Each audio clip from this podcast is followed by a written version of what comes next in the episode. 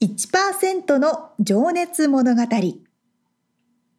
海外に住んでいる日本人は日本人総数のわずかに1%この番組では海外進出や起業を果たしたビジネスオーナーや経営者また各業界のプロフェッショナルな方々へ対談形式でインタビューをしていきます。日本の未来を背負うグローバルなプロフェッショナルたちの仕事哲学とそこに燃える情熱に迫ります。You ready?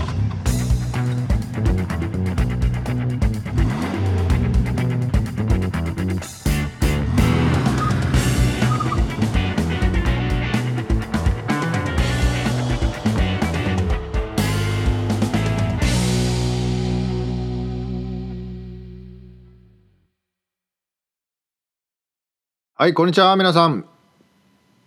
今日は、えー、僕一人です。番外編1%の情熱物語。今日は番外編、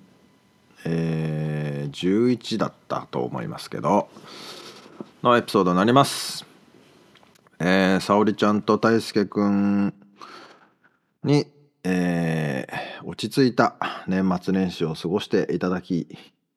たいということで昨年も僕一人で喋ってたんですけど、えー、まあちょっとこれ一人喋りもたまにはいいかなと思って番外編なのでちょっと時間を皆さんいただいて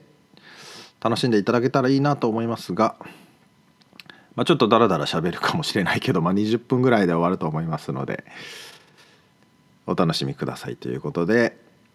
えー、今日がね12月26日ですね。まあロサンゼルスにおりますけども、えー、2022年クリスマスまあ終わってまあ26日からなんとなくねこう年末に向けて穏やかな静かな落ち着いた気分になってくるなっていうのがなんか日本人だなと思ったりしますが、えー、クリスマス明けの今日の朝はですね家の前でなんつうんですかちょっとした広場があって家族があ、まあ、子供たちが多分クリスマスプレゼントでもらったと思うんだけど自転車で遊んでたりとか、えー、キックボードを遊んでたりとかなんかとても平和な、えー、一日の始まりという感じでしたけども。皆さん、えー、まあ日本の人の方がね多分休みが多いと思うんですけど年末年始は。多分アメリカの人はもうそうね2日が月曜日だから下手したら月曜日からもう働いてる人働く人多いと思います。僕も多分そうなると思うんですけど。えー、まあ日本の人はね多分三が日までは休みの人の方が多いのかな。でまあ年末年始はちょっとね時間ができると思うんでまあもちろんね実家に帰る帰省する人とかもいると思いますけど、まあ、なんかする、まあ、本を読んだり、えー、するチャンスでもあるよなってことで、まあ、昨年はねその書評ってことでえっ、とさっき見てたんですけど浅井亮さんの「性欲」正しい欲と書いて性欲ですね。という、えー、本を紹介させてもらってって年末年始で読んでみてくださいみたいな、まあ、ちょっとそれを話をしてたんですけどえ今日はポッドキャストが好きなので僕がですね、えー、ポッドキャストのおすすめ番組をちょっと紹介しようかなと、まあ、おすすめといってもかなりベタなやつで、えー、上位にあるやつだと思うんですけどまあこの年末年始でねポッドキャストって何だろうってちょっと気になってたりとかまあ時間ができて、えー、ちょっと聞いてみっかみたいな人がまあこれを聞いてる人はもうすでにポッドキャスト聞いてると思うので 他の人に勧めてほしいなという意味も含め、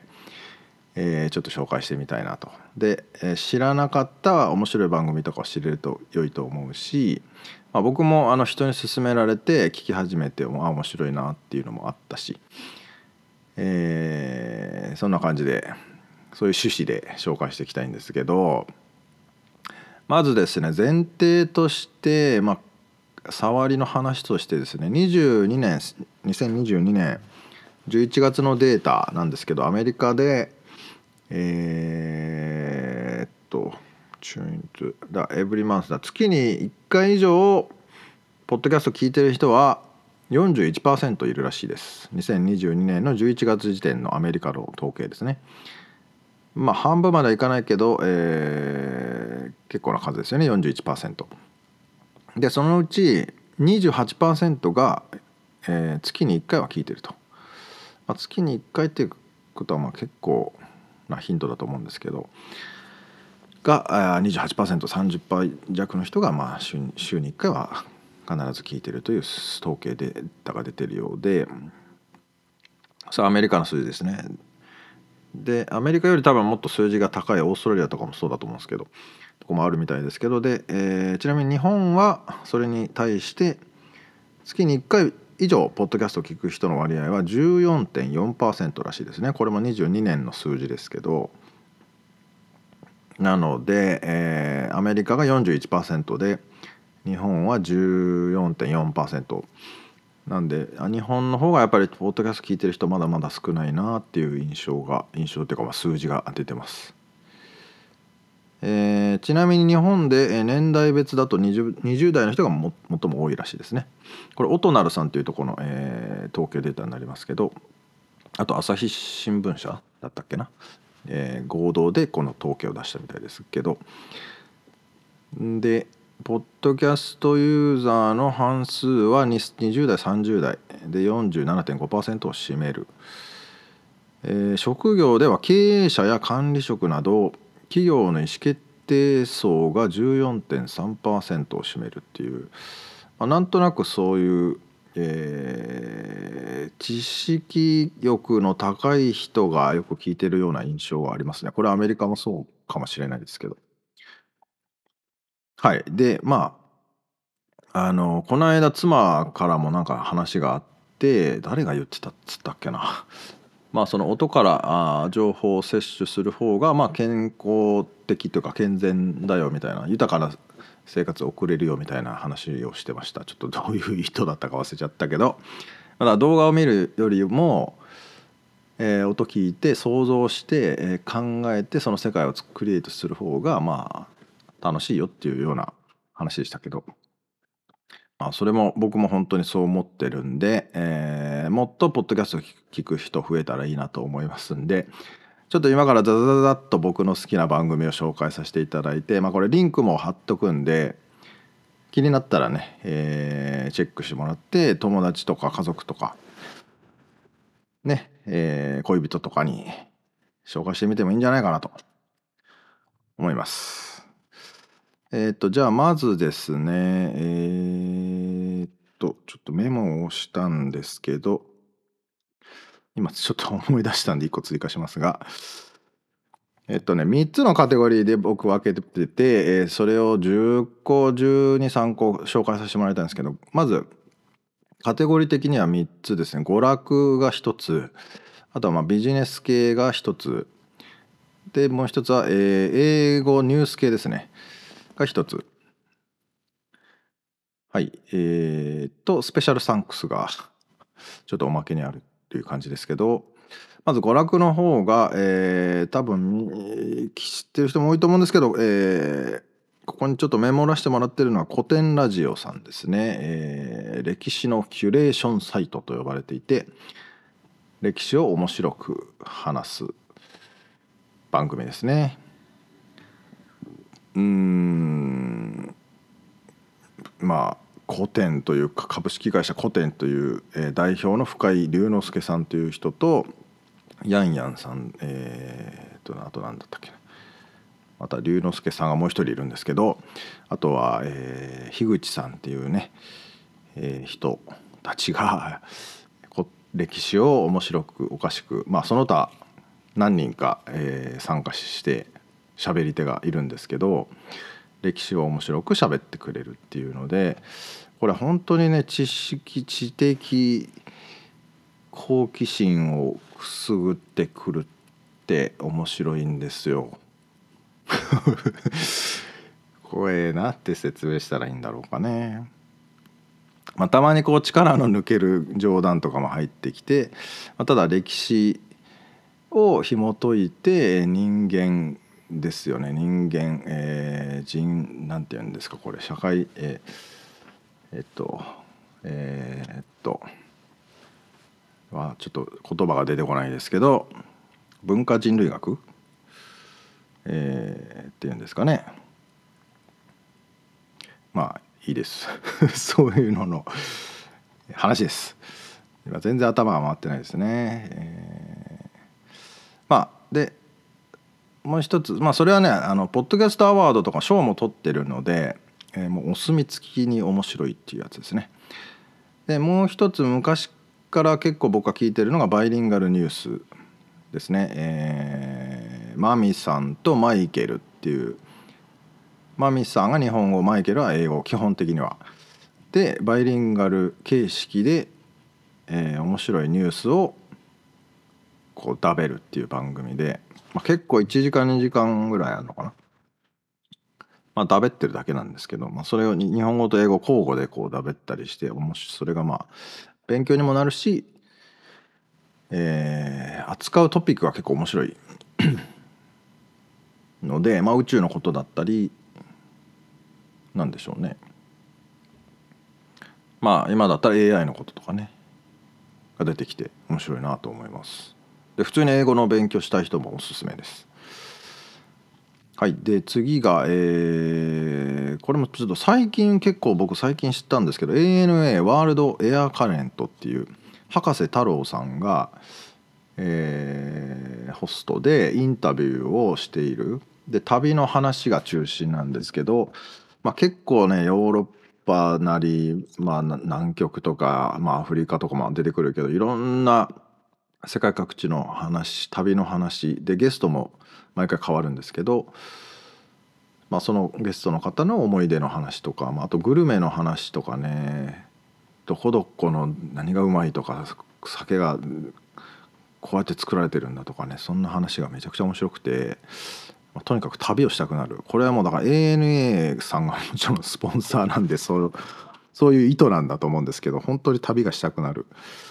で世界は面白そうだなっていうふうに思える番組で、えー、これも娯楽としておすすめです。で、えー、もう一つ、えー、これもこれは結構年配の方に人気だと思うんですけど、まあ、ラジオかな？もともとは武田鉄矢今朝の三枚おろしっていうラジオ番組を多分ポッドキャストで流してると思うんですけどこれがなかなかおもろいですよね。武田鉄矢さんがなんか本を読んでそれをまあ面白おかしく喋るというか、まあ、要約して喋ってくれるんですけどまあおもろいっす。っていう。ちょっとおもろいしか出てこないですけどなんだろうな。まあ、合気道をね武田鉄矢さんはやってて合気道とゴルフをやってて自分が下手くそなんだけどまあなんか人間のこの内臓となんかつながっているから下手なんだとかね、まあ、まあ結局聞いててなんかサーフィンにも役立つなとか思ったりしたこともあったしねなんか結構面白い解釈をしてえー、短い番組なんですけどね面白あのちょっと時間が空いた時とかに聞くと面白いなって感じですね。であとね娯楽といえばあの特勤マッシュっていうグループポッドキャストグループっていうのかな？なんかあのこれ、まあ、知ってる人は知ってると思うんですけど、まあ、徳島の、えー、同級生というか幼なじみ5人組が特勤マッシュっていうグループを作っていて、まあ、彼らが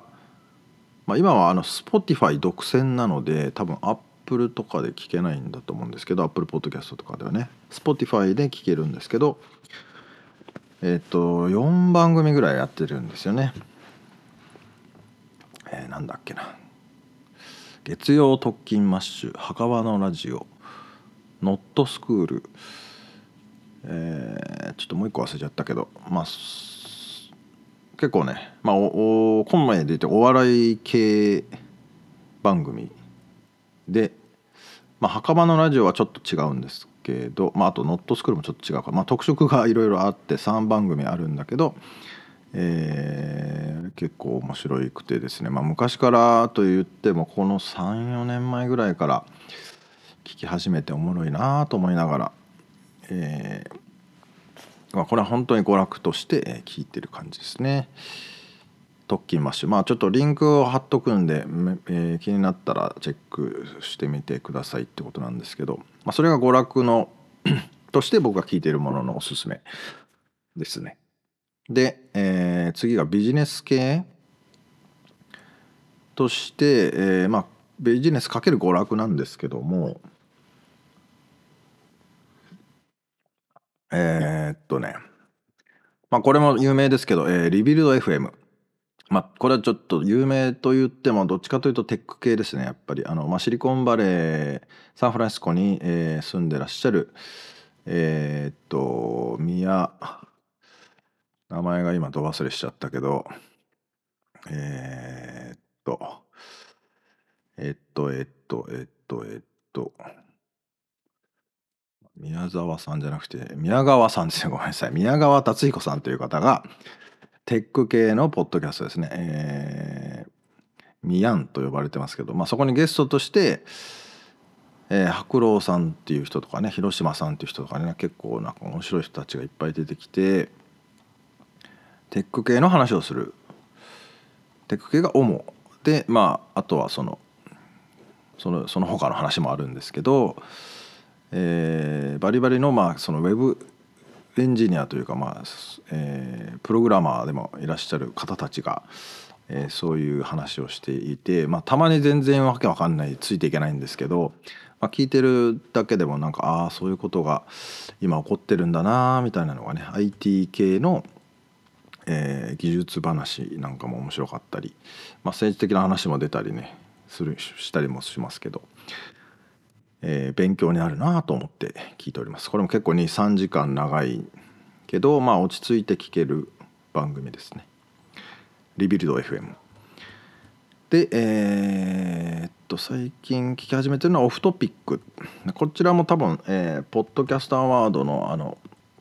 何かしら賞をもらってたと思うんですけど、えー、なので有名どころですがこれもまあ投資系とかねそっちの、VC 系の話のか界隈で働いてる、えー、ちょっと名前がど忘れしますが宮武さんですねと、えー、草野さんという女性の方が2人でやってらっしゃって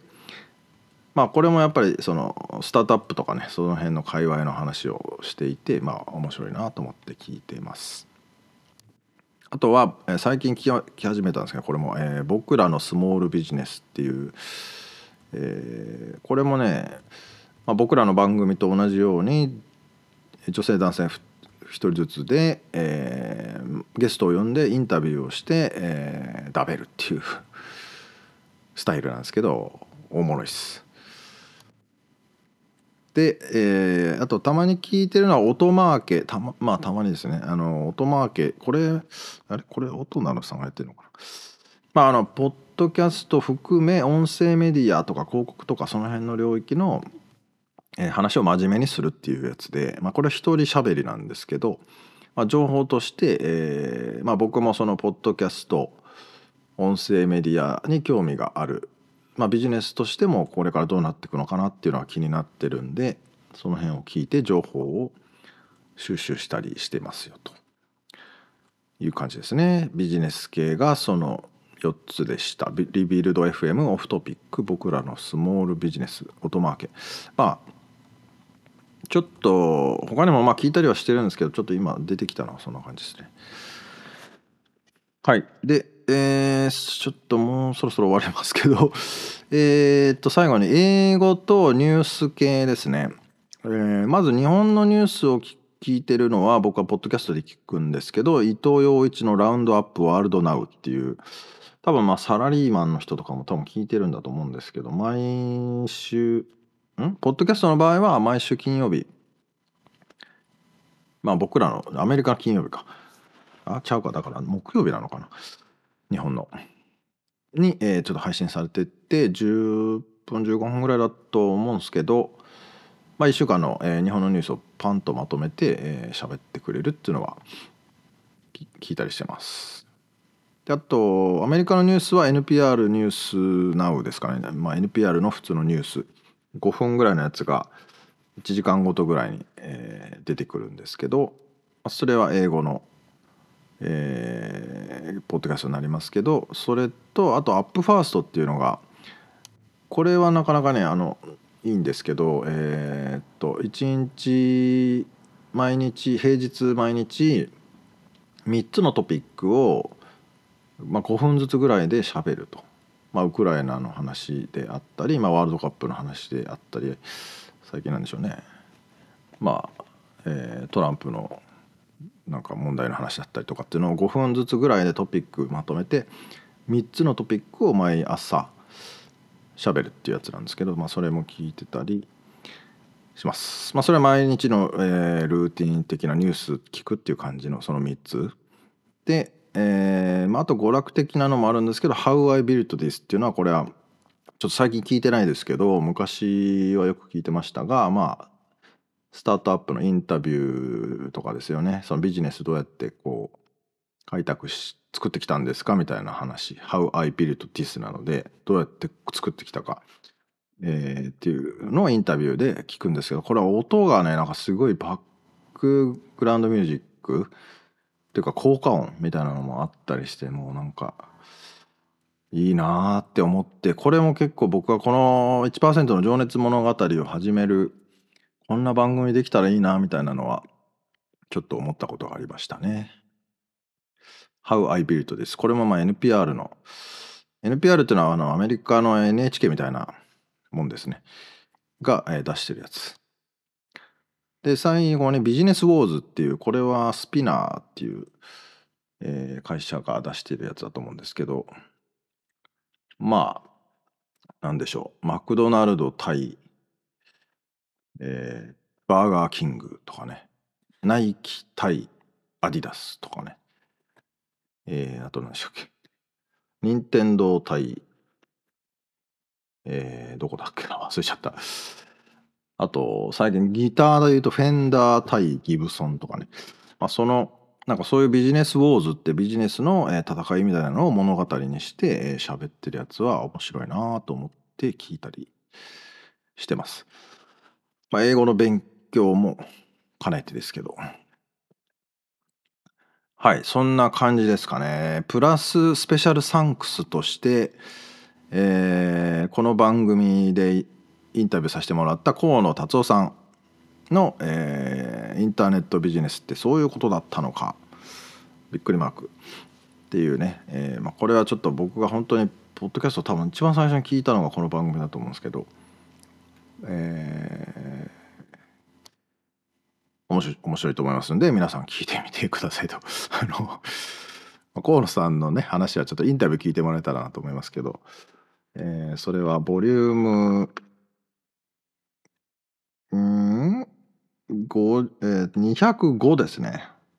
2022年の5月配信ですね。205から208ボリューム205から208で河野達夫さんのインタビューしてますんで聞いてみてください。で、えーもう一つスペシャルサンクスがハパ英会話のじゅんさん。まあこれも知ってる方多いかと思うんですけどネイティブの自然な英会話っていうポッドキャスト番組。これもやっぱり僕も影響を受けた、えー番組の一つなんでちょっと紹介しておきたいなと。でじゅんさんにもインタビューしてます。これ結構前ですけど確かボリューム97から7890100までですね。100回記念でちょっとインタビューさせてもらったって感じですけどあのポッドキャスト始める時にもじゅんさんにもいろいろねこのマイクこういうマイク使うといいよとかねいろいろ機材はこうこんなの使ってるよとかね相談もさせてもらったりしてありがとうございますという感じです。で、えーあもう一個おまけあこれ別に急いで喋る必要はないのになんか急いでしまうんですがまあおまけとしてちょっとのんびりいこうかな。まああと5分ぐらいで終わりますんで、えーえっとね、おまけとしてね、あと、奥地の声っていうポッドキャスト番組があって、これもなんか、なんだろうね、田舎の話をするんですよね。この奥地。すごい奥地に旅をしたりとか、まあ、そこのことを調べてあとまあなんつうのか分かりやすいのだとあのマタギとかねあの北海道の熊を取る人たちの話とかえっとアイヌの人の話だったり、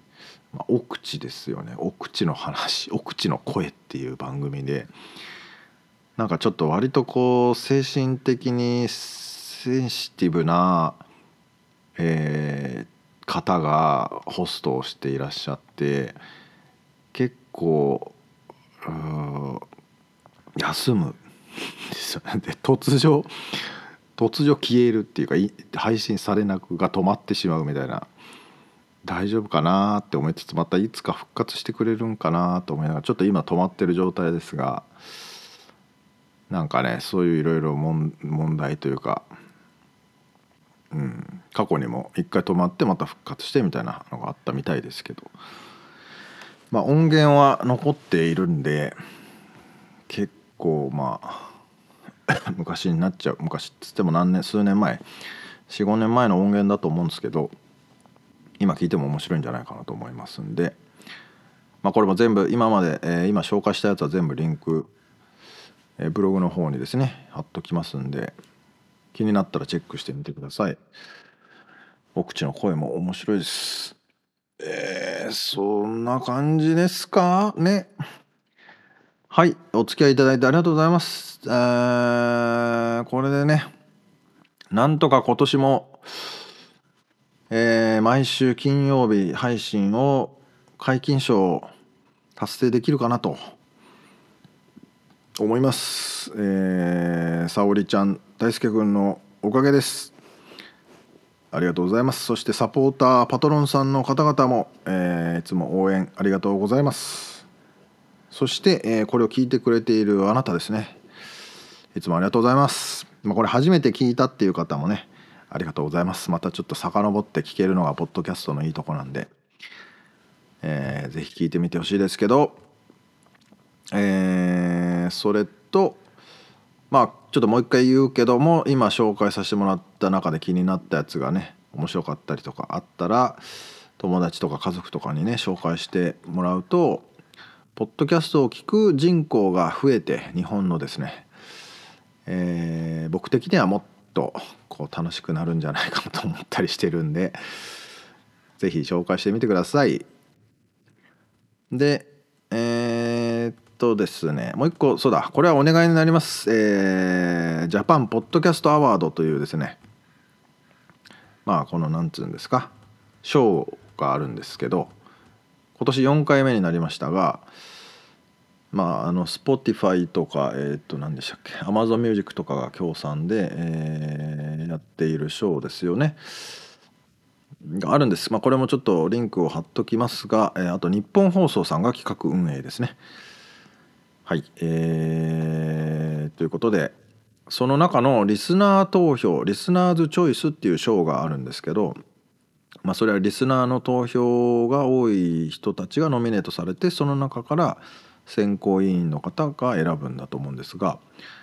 えー、まあもしこの番組気に入って1%の情熱物語、えー、応援していただける方は是非リスナー投票をしていただけると嬉しいです。よろしくお願いします。そんな感じですかね。あとなんとなくね来年の抱負的に今僕、まあ、たまになんかデスクにいますけど今仕事をいつもしてるとこね。なんとなく言葉を殴り書きするして紙ポストイットをしばらく貼っとくみたいなことをやるんですけど今目の前に貼ってあるのが「えー、変化こそ命」という言葉でちょっと紹介し まあ来年の抱負的に紹介しておきたいんですけど変化こそ命はまあなんかヨガの先生が言ってたのかな最初聞いたのはね。まあ全部でもやっぱりこの世の命っていうのはやっぱ変化し続けるからこそあってえー、まあこれ話し出すと奥が深すぎるんで言葉だけにしときますけど、まあ、変化こそ命。でまあ継続っていうのはねこう変わらないで続けていくっていう意味に捉えられがちなんだけども変化しつ継続しつつ変化し続けるというかまああのあれですよね。昔からある変わらない味ラーメン屋さんとかはまあ変わらない味なんだけど微妙に味を変えているっていう話があったりもしますよね。こう塩分をちょっとだけ増やしてみたりとか、まあ、あとその継続しつつ変化し続けるという意味ではその焼き鳥屋の秘伝のタレですね。がもうそれをうまく表してるなと思ってこう昔から続くいてるものもあるし常に新しいものを入れて変化し続けているからこそのどこにも出せない秘伝のタレができるっていうねこの長い時間をかけて、えー、そんな焼き鳥屋の秘伝のタレのような番組になったらいいななんて思ったりしてます。うん、えー、ということで良い年末年始をお過ごしください。2023年もよろしくお願いします。そして皆さん、えー、ハッピーな年になりますように、えー、1%の情熱物語番外編11をこれにて終わります。ありがとうございました。じゃあね。